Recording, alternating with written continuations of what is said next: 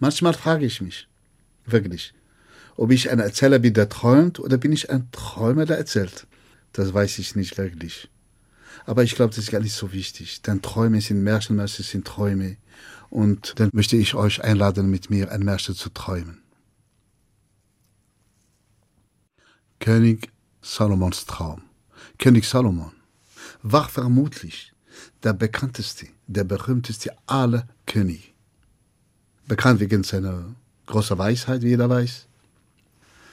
Er hatte die Macht, die vier Winde zu zähmen, beherrschte die Sprache der Tiere und dank ein Zauberring, ein Geschenk von seinem Vater König David, konnte er mit diesem Ring Dämonen in Ketten legen. König Salomon wäre der glücklichste König seiner Zeit, wenn er nicht in diese eine Nacht diesen seltsamen Traum gehabt hätte. Das war früh am Morgen. Das ist die Zeit, wo die Träume meistens haften bleiben und mit sich eine Botschaft bringen. Er lag in sein Schlafgemach, so eine Art Halbschlaf, und sah plötzlich, wie der Vorhang zur Seite geschoben wird. Ein Gestalt trat hinein.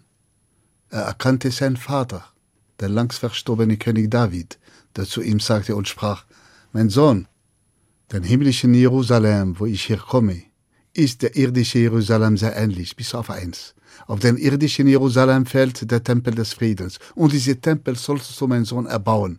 Und während König David sprach, entstanden wie aus Zauberhand Bilder, die dem König Salomon zeigte, wie der Tempel aussehen sollte, in seiner Größe, seiner Breite, seiner Tiefe, alles bis ins kleinste Detail. Und sagte weiter, aber eins, mein Sohn, für das Bau dieses Tempels darfst du niemals Metall verwenden, denn Metall ist für Waffen bestimmt und Waffen sind für Krieg. Und dies sollte ein Tempel des Friedens sein, mein Sohn.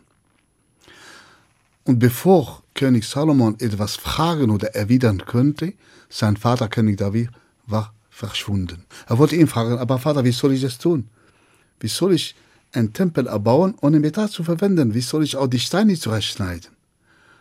Und diese Frage und diese Traum erzählte später König Salomon seinen Berater und Minister und bat sie um Rat oder Deutung aber keiner wusste zurecht, was zu sagen. Nur der älteste Freund und Berater Benia kam zu ihm und sagte, mein König, Shamir, der kleine Wurm Shamir, mit dem hat Moses die zehn Gebote auf Stein gemeißelt. Shamir? Ein Wurm? fragte Salomon verwundert. Und wo bekomme ich denn diesen Wurm? Ah, zuletzt war er gesehen bei Asmodeus, der König der Dämonen dann lassen wir Asmodeus kommen. Und da wurde er still in den Raum. Denn bis dahin hat König Salomon nur kleinere, mächtigere Dämonen befunden, aber niemals der befürchtete Asmodeus, der König der Dämonen. Aber da auch, bevor irgendjemand was sagen konnte, hatte schon König Salomon in seinen Ring gedreht. Plötzlich kam durch das offene Fenster ein Feuerball. Mitten in den Raum stand eine fürchterregende Gestalt, Asmodeus, drei Fuß hoch. Alle gingen zurück.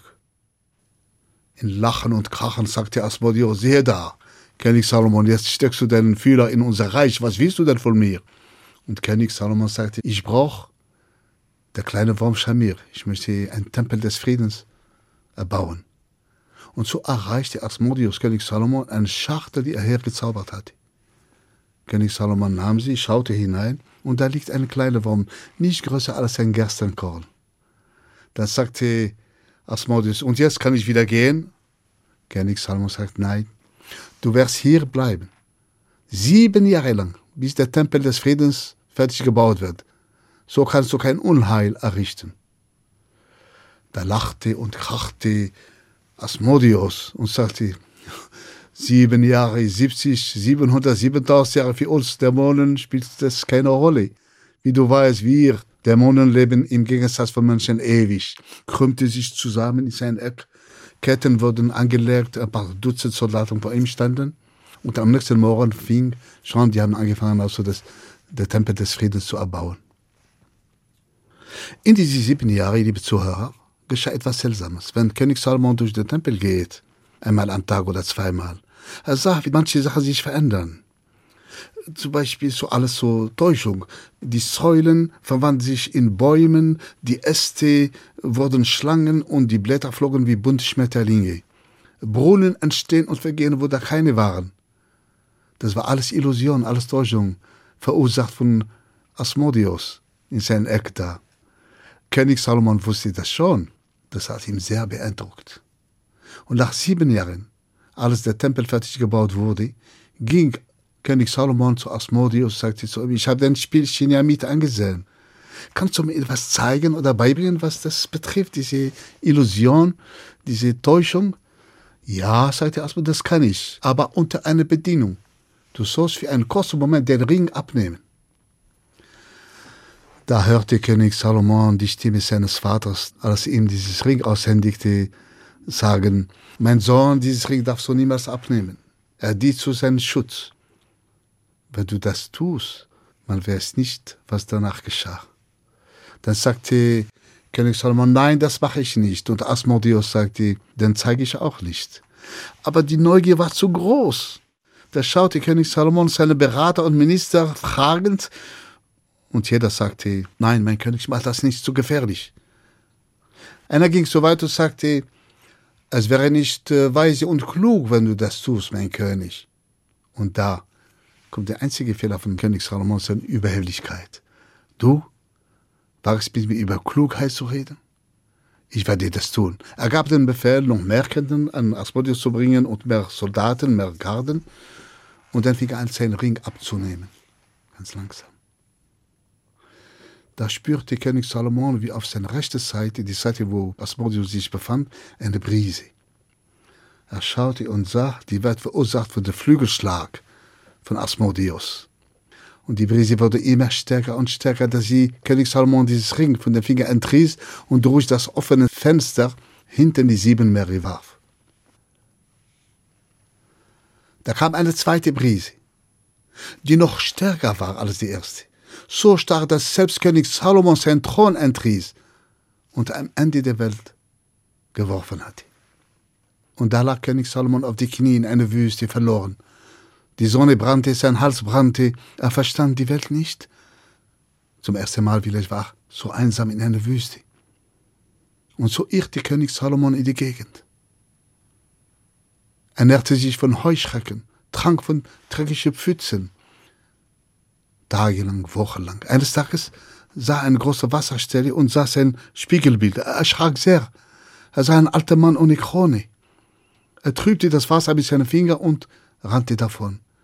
Eines Tages kam er in ein kleines Dorf.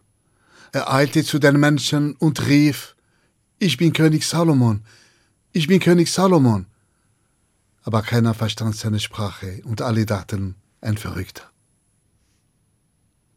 Und so versuchte König Salomon danach nicht mehr die Menschen zu überzeugen, dass er ein König war, sondern dass er einfach Hunger hatte. Und so wurde von einem König ein Bettler. Ja, aber wie oft hat er gedacht an Selbstmord, wenn nicht die Liebe zu seinem geliebten Jerusalem so stark war. Aber dafür muss er die Wüste überqueren und dann die sieben Meere. Und so hat er gearbeitet bei Ernst Schmidt sieben Jahre lang. Nach sieben Jahren hat er sein Ersparnisse mitgenommen und hat sich einer Karawane angeschlossen. Ja, die Karawane wurde von Räubern überfallen, sein Geld weggenommen, ihm selber alles Sklave verkauft werden zu einem reichen Kaufmann. Und nach sieben Jahren hat er seine Freiheit gekauft, musste aber ein König arbeiten. Sieben Jahre lang, fiel in Ungnade und wurde in Krieg geschickt, sieben Jahre. Siebenmal sieben Jahre irrte König Salomon umher. Und nach siebenmal sieben Jahren eines Tages befand sich König Salomon am Ufer des großen Wassers, kaufte sich ein Boot und ging über die See.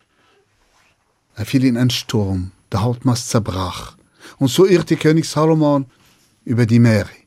Er nährte sich von rohen Fischen.